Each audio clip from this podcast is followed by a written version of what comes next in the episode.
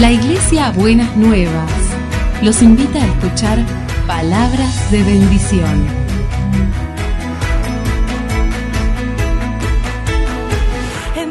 Si desean asistir a nuestras reuniones, los esperamos en Avenida de Lepiane 3925, esquina Subiría, Bajo Flores, Ciudad de Buenos Aires.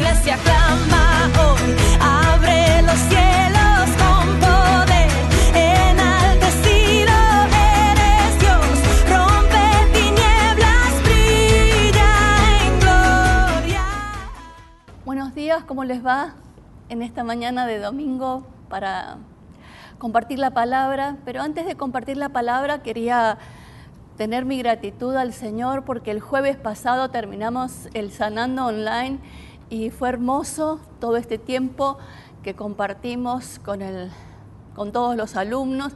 Realmente fue un tiempo precioso donde el Señor nos estuvo acompañando y recogimos unos testimonios que llenaron nuestro corazón de alegría y gozo al Señor. Así que estamos muy contentos porque el Señor eh, completó toda su obra en este, en este desafío que tenemos con las situaciones nuevas. Y hoy el tema de la prédica es eh, fuerzas para continuar. Cuando me vino, estaba pensando en la prédica y vino este, este, esta palabra, este, este, como el título, primero me vino el título eh, me puse a pensar en el tema y después me fui enterando de situaciones que fueron pasando en nuestra comunidad Fue con distintos hermanos y distintas hermanas que verdaderamente estaban en una situación que necesitaban las fuerzas para continuar. Y después, el domingo pasado, cuando el pastor Norberto predicó, casi entro en pánico porque veo el título y decía fuerzas para, eh, decía los que esperan en Jehová y yo tenía el pasaje de Isaías 40 que lo vamos a leer ahora, que era los que esperan en Jehová y dije, ¡Ah! me sacó la palabra, pero no, en realidad era para confirmar que esta es la palabra que necesitamos eh, de Dios en este tiempo y que el Señor nos va a fortalecer y nos va a dar ánimo para enfrentar las cosas. ¿Cuándo necesitamos fuerzas para continuar? Necesitamos fuerzas eh, para continuar cuando sentimos que las nuestras es como que se han acabado, que ya no sabemos de dónde sacar una gotita más de energía para poder enfrentar, para poder elegir, para poder decidir, para poder dar un paso. Y entonces eh, necesitamos algo extra que nos venga a socorrer. Y pensando en este tema, me acordé que los enfermos terminales, cuando están padeciendo, tienen lo que se llama la medicina de rescate, que cuando el dolor vuelve a aparecer, le dan una, una dosis extra de medicina para poder aliviar el dolor. Y nosotros, y nuestra medicina de rescate muchas veces es el Señor. Cuando estamos ahí al fin de nuestras fuerzas, que no sabemos, el Señor viene para fortalecernos y para sostenernos. Entonces quiero que con esa actitud y en ese ánimo leamos este capítulo 40 del libro de Isaías. El Dios de ustedes dice, consuelen a mi pueblo, hablen con cariño a Jerusalén y díganle que su esclavitud ha terminado, que ya ha pagado por sus faltas y ya ha recibido de mi mano el doble de castigo por sus pecados. Una voz grita, preparen al Señor un camino en el desierto. Tracen para nuestro Dios una calzada recta en la región estéril. Rellenen todas las cañadas, añaden los cerros y las colinas. Conviertan la región quebrada y montañosa en llanuras completamente lisas. Entonces mostrará el Señor su gloria y todos los hombres juntos lo verán.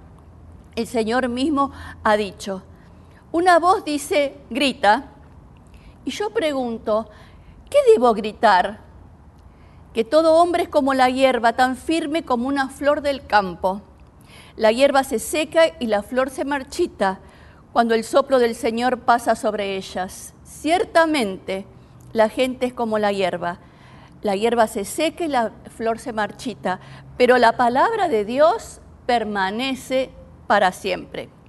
Súbete, Sion, Súbete a la cumbre de un monte, levanta con fuerza tu voz para anunciar una buena noticia. Levanta sin miedo la voz, Jerusalén, y anuncia a las ciudades de Judá. Aquí está el Dios de ustedes. Llega ya el Señor con poder, sometiéndolo todo con la fuerza de su brazo. Trae a su pueblo después de haberlo rescatado. Viene como un pastor que cuida su rebaño levanta los corderos en sus brazos, los lleva junto al pecho y atiende con cuidado a las recién paridas.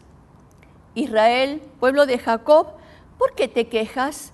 ¿Por qué dices el Señor no se da cuenta de mi situación? Dios no se interesa por mí.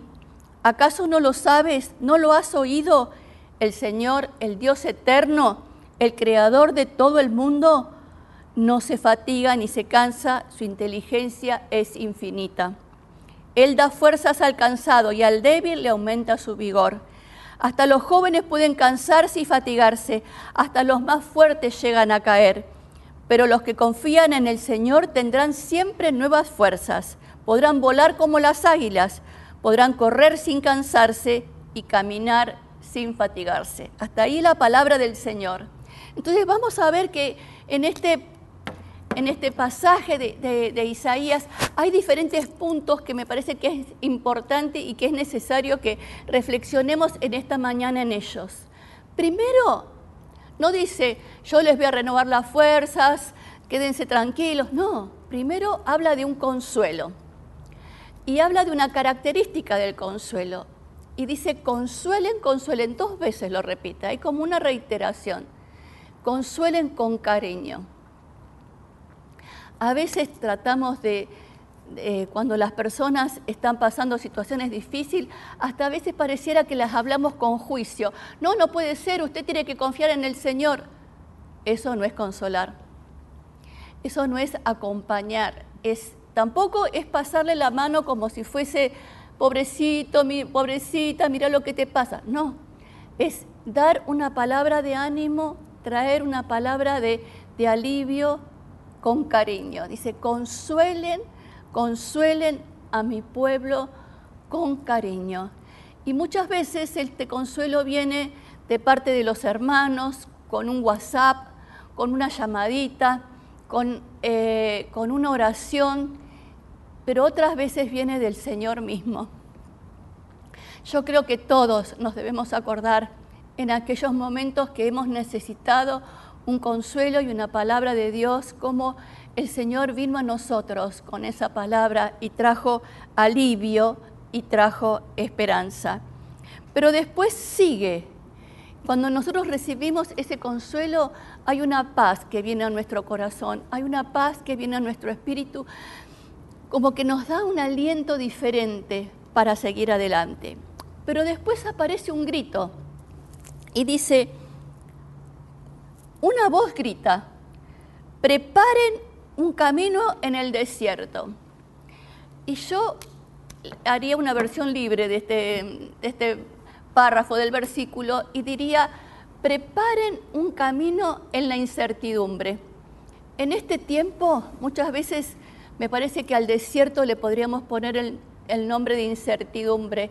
No sabemos lo que va a pasar, no sabemos cómo van a, resolverse las cosas, ¿no es cierto? Y en el pasaje nos habla que eh, tenemos que preparar el camino, alisarlo.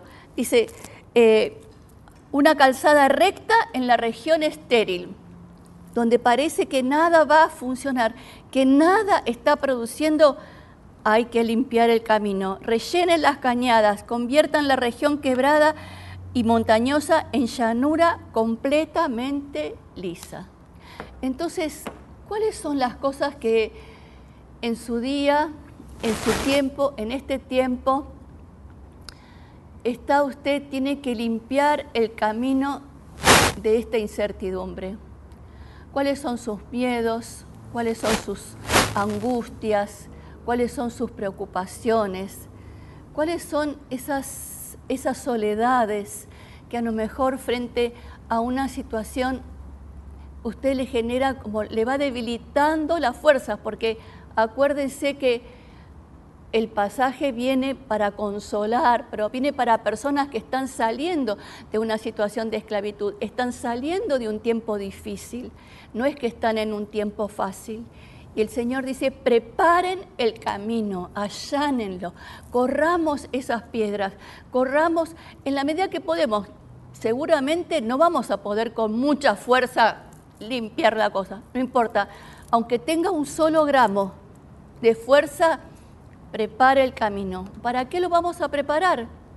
Eh, lo vamos a preparar para que la gloria, el, entonces mostrará el Señor su gloria y todos los hombres, y yo digo, y las mujeres juntos, lo verán. El mismo Señor lo ha dicho. Entonces tenemos que preparar ese camino en medio de la incertidumbre, limpiarlo, para que el Señor revele y muestre su gloria. Pero no hay un solo grito, hay otro grito. Y a veces cuando uno está tan cansado, está tan agobiado, le gustaría gritar. No sé si a ustedes les ha pasado, pero a mí me ha pasado. A veces ninguno tiene fuerza para gritar, pero les gustaría gritar. Ya no doy más, ya no puedo, no puedo sola con, con todo esto. Pero acá hay otro grito, un segundo grito, y vamos a ver de qué se trata este segundo grito. Una voz dice, grita, y yo pregunto, ¿qué debo gritar? Que todo hombre es como la hierba, tan firme como una flor del campo. La hierba se seca y la flor se marchita cuando el soplo del Señor pasa sobre ellas. Ciertamente la gente es como la hierba. La hierba se seca y la flor se marchita pero la palabra de nuestro Dios permanece para siempre. Entonces, este segundo grito es una proclamación. La palabra del Señor permanece para siempre. En medio de su incertidumbre, en medio de su dificultad, en medio de su debilidad, la palabra del Señor permanece para siempre. ¿Y qué significa que la palabra del Señor permanece para siempre? Significa que todas las promesas tienen cumplimiento, que todas las promesas en Dios son en Él sí y amén. Y eso también nos recordaba el pastor Norberto el domingo pasado. Hay un, hay un grito, hay una proclamación, pero también hay un anuncio. Y fíjense a dónde, cómo va a ser este anuncio. Dice, súbete, Sión, a la cumbre del monte. Levanta con fuerza tu voz para anunciar una buena noticia. Levanta sin miedo la voz, Jerusalén, y anuncia a las ciudades de Judá. Aquí está el Dios de ustedes. Llega con poder, sometiéndolo todo con la fuerza de su brazo. Trae a su pueblo después de haberlo rescatado Viene como un pastor que cuida su rebaño, levanta los corderos en sus brazos, los lleva junto a su pecho y atiende con cuidado a las recién paridas. Imaginemos la situación. Tenemos que allanar el camino en el desierto. Estamos en medio de una, de, una incertidumbre y tenemos que, nos gritan que preparemos el camino nos gritan que la palabra de Dios permanece para siempre. Y ahora dice, bueno, andate al monte y subí bien alto, que te escuche todo el mundo. No era, quería que se suba para que todo el pueblo lo escuchara. Dice, grita en voz alta y no tengas miedo. Y esa creo que es una palabra para nosotros.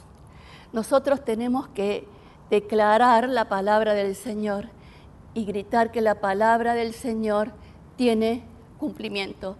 Y a veces tenemos, no sé si a usted le ha pasado, pero a veces tenemos una palabra que nos viene para alguien, para alguna persona, no, y si le digo y después no pasa, entonces callo la voz. En vez de elevar la voz, la callo.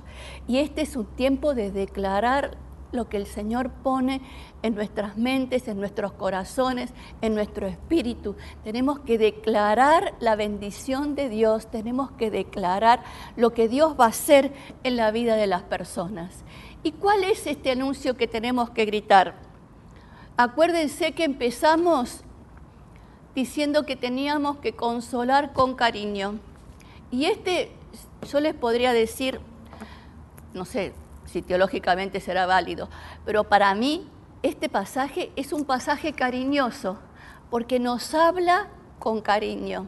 Nos habla con cariño del consuelo y nos habla con cariño de cómo viene el Señor. Fíjese cómo viene. Llega ya el Señor con su poder, sometiéndolo todo con la fuerza de su brazo. Trae a su pueblo después de haberlo rescatado. Viene como un pastor que cuida su rebaño. Este es el, cómo viene el Señor, como un pastor que cuida su rebaño. Levanta los corderos en sus brazos y lo lleva junto a su pecho. Ahí lo tiene el Señor a usted. Ahí me tiene el Señor a mí. Viene, me levanta en sus brazos y me lleva junto a su pecho. Y atiende con cuidado a las recién paridas. Y me pareció tan cariñoso este pasaje, este, e, esta frase, que atiende con cuidado a las recién paridas, porque pensaba que las mamás que están amamantando, y no sé si nosotros tendemos en la audiencia mamás que están amamantando, muchas veces están cansadas y muchas veces están agotadas y necesitan sentir que alguien las cuida con cariño. Y él dice que cuida con cariño a las recién paridas, ¿no es cierto? Atiende con cuidado a las recién paridas. Entonces, estamos cansados, necesitamos consuelo, nos ponemos a gritar y el Señor viene para cuidarnos y para sostenerlos. Pero en medio de toda esa situación aparecen las preguntas. Y el pastor Norberto nos hablaba el domingo pasado de Abacuc de las preguntas. Y acá también aparecen las preguntas. En medio de toda esa, esa situación, cuando a veces parece que vamos a salir, pareciera que viene una vocecita a decirle, ¿el Señor se ocupa de mí? ¿Atiende el Señor lo que me está pasando? ¿Se interesa por lo que yo, eh, se da cuenta lo que me está pasando? Aparece nuestra cuenta. ¿Se da cuenta Dios de mi situación? ¿Se da cuenta el Señor de su situación? A veces nos parece que Dios es un Dios injusto. Y entonces el Señor no importa que tengamos estas preguntas, las podemos hacer, no es con juicio que estoy hablando, es para que nosotros reflexionemos sobre la visión que tenemos de Dios. A veces nosotros quisiéramos que, que todo sea como una novela rosa, como yo digo muchas veces a la gente, como que viviéramos en Disney. No hay ningún problema, todo sale bien, todo funciona. Y entonces, si el Señor me cuida, a mí no me va a pasar nada, no voy a tener que pasar por ningún proceso porque el Señor me cuida. Bueno, lamento decirle que para mí, en mi experiencia, y no tengo pocos años, no ha sido así. El Señor lo cuida y el Señor la cuida, pero los procesos son irrenunciables. Tiene que caminar su proceso. Pero para poder caminar este proceso viendo al Señor como cuida con cariño, como atiende, tiene que reflexionar sobre cuál es la visión de Dios que usted tiene. ¿Y cómo viene este Dios? ¿Cuál es la visión de Dios? ¿Cuál es eh, la referencia de Dios que nos da este pasaje? La referencia dice, el Dios eterno. ¿Qué significa el Dios eterno? Que todos los tiempos están en Él. El Dios eterno llega con poder y todo lo sostiene bajo su brazo. Muchas veces decimos que el Señor sigue estando en su trono y es verdad. Y es ese, es el trono de la gracia, del poder, de la autoridad, del gobierno y del dominio sobre nuestra vida. El Señor viene con poder y yo quiero decirle hoy a usted, mi hermano, mi hermana, el Señor viene con poder. El Señor viene con poder en su vida. El Señor viene con poder sometiéndolo todo con la fuerza de su brazo. El Señor viene con poder, sometiéndolo todo con la fuerza de su brazo. ¿Y cómo lo hace el Señor? Dice, el Dios eterno no se fatiga ni se cansa, su inteligencia es infinita. Ese es el Dios que viene. Ese es el Dios que viene con poder. Este Dios cuya eterno, cuya inteligencia es infinita, que no se fatiga ni se cansa. A veces sentimos que nos falta inteligencia para poder discernir o entender o descubrir ciertas cosas. Pero bueno, el Dios eterno tiene una inteligencia infinita. Es creativo, se le ocurre cada cosa que a veces me causa gracia, ¿no? Eh, las cosas que a Dios se le ocurren en mi vida, ¿no? Le digo que me ha hecho cada chiste que no le cuento, pero es el Dios que tiene esta gracia y esta inteligencia infinita. ¿Y qué hace con su inteligencia infinita? Dice, los que esperan en el Señor. Y ya estuvimos el domingo pasado escuchando sobre este tema. Tendrán siempre esperar en el Señor y confiar en el Señor es como sinónimos, ¿no es cierto? Es esta, esta espera que es una espera confiada, no es una espera desesperanzada, no es una espera eh, agobiante, va a tener que ser una espera en la confianza del Señor. Dice, tendrán nuevas fuerzas, podrán volar como las águilas, podrán correr sin cansarse y caminar sin fatigarse. Entonces, en este versículo tenemos una, una promesa, los que esperan en el Señor, y tres experiencias. Volar como las águilas, correr sin cansarse y caminar sin fatigarse. Y entonces me puse a averiguar cómo era este vuelo los que, de las águilas. Y usted sabe que dicen que, que las águilas, cuando empiezan a volar, el momento más difícil es el momento del despegue, hasta que llegan a las alturas. Y cuando llegan a las alturas ya se meten en esas corrientes de aire y entonces la corriente de aire las va llevando y las fuerzas que necesitan utilizar son mínimas. ¿Por qué será que el Señor usa esta metáfora? Levantarán alas, tendrán alas como las águilas. ¿Cuál es el momento del despegue en nuestra vida espiritual? El momento del despegue en nuestra vida espiritual es cuando buscamos la fuerza del Señor y su poder. Cuando podemos encontrarnos con la confianza y soltarnos a donde Dios nos lleve y a cómo Dios vaya a resolver la situación que estamos atravesando.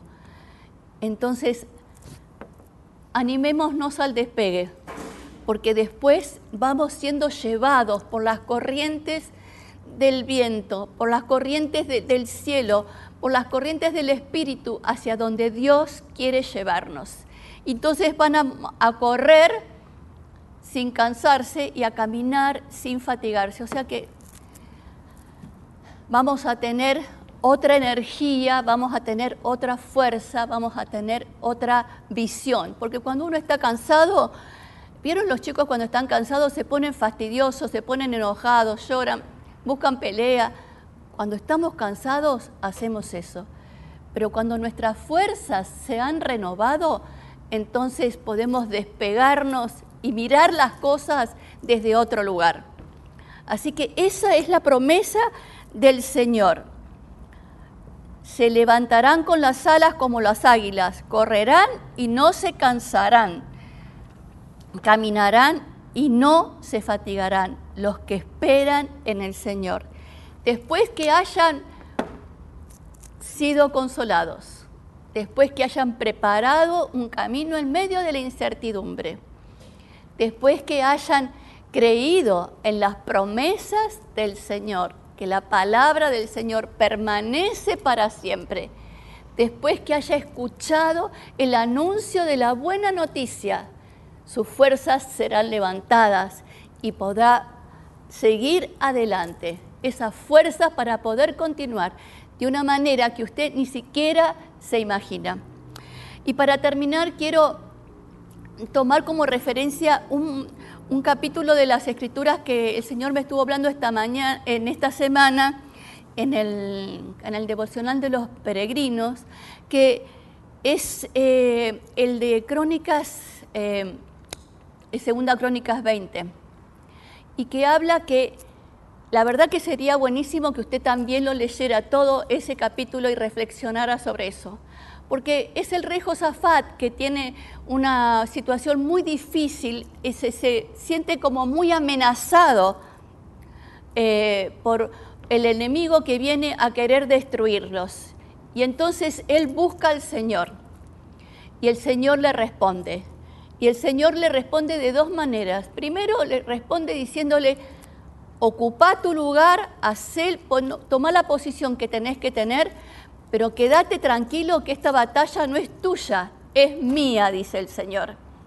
Y entonces ellos se pusieron a alabar al Señor en medio del todo el miedo, porque usted lee el capítulo, es interesantísimo, estaban muertos de miedo, estaban muy asustados, tenían la sensación que iban a perder todo lo que habían conquistado, iban a perder territorios, familias, todo, porque venía el ejército enemigo. El Señor peleó la batalla y dice un versículo, que ninguno de los enemigos quedó con vida. Y esa es una palabra para usted en esta mañana. Ninguno de los enemigos que usted tiene en su cabeza, de aquellos que vienen a su cabeza como una amenaza y que están debilitando y están amenazando su presente, va a quedar con vida si usted recurre al Señor si usted se toma que la palabra del Señor permanece para siempre. ¿Y cuál fue el resultado? ¿Cuál fue el resultado que el Señor le dio al rey Josafat y a todo su, eh, su pueblo? El rey Josafat y sus hombres salieron a recoger el botín. Encontraron una enorme cantidad de objetos, vestidos y artículos valiosos, más de lo que podían cargar había tanto botín que le llevó tres días solo para juntarlo. Imaginen, iban pensando que iban a perder todo y ahora tres días están juntando lo que rescataron del ejército enemigo. Al cuarto día se reunieron en el Valle de la Bendición, el cual recibió ese nombre aquel día porque allí el pueblo alabó y agradeció al Señor. Entonces, la batalla, el miedo, la desolación, como el Señor peleó la batalla, se convirtió en el valle de la bendición. Este esta sensación que tenemos de que ya no nos quedan fuerzas para continuar, que necesitamos recuperarnos y poder ver el día de mañana eh, adelante de otra manera? Si usted lo entrega en las manos del Señor, ni un enemigo suyo va a quedar con vida. Y su vida se va a convertir, sus emociones, sus pensamientos, su, vida, su realidad se va a convertir en el valle de la bendición. Y va a agradecer al Señor porque esperó en Él, las fuerzas le fueron recuperadas. Pudo volar, Josafat de alguna manera hizo un vuelo como el águila, descansó en el Señor, hizo todo lo que el Señor le decía y recogió este botín y lo llamó a ese lugar el Valle de la Bendición, su casa, su familia, su salud, su trabajo, su realidad va a poder convertirse en este valle de la bendición. Es la palabra del Señor. Es la palabra que permanece, va a permanecer para siempre en su corazón, en su vida y en sus pensamientos. Oramos. Señor, gracias porque vos peleás las batallas por nosotros. Gracias porque nos querés consolar con cariño y nos querés cargar entre, en, en tus brazos cuando nosotros estamos necesitando ese sostén, ese apoyo, esa ternura de parte tuya. Gracias que nos decís que anunciemos esta buena noticia y nosotros en este día anunciamos la buena noticia. Anunciamos que venís con poder, con autoridad, con tu brazo para sostener poderosamente cada situación que mis hermanos o mis hermanas están pasando en este momento. Señor, y nos tomamos de la palabra que toda esta dificultad, toda esta situación se va a convertir en un valle de bendición. Lo vamos a ver con nuestros ojos, Señor, y lo vamos, lo creemos y te damos las gracias desde ya y te bendecimos, Señor, por todo lo que vas a hacer y lo que vamos a ver. En el nombre de Jesús. Amén y amén.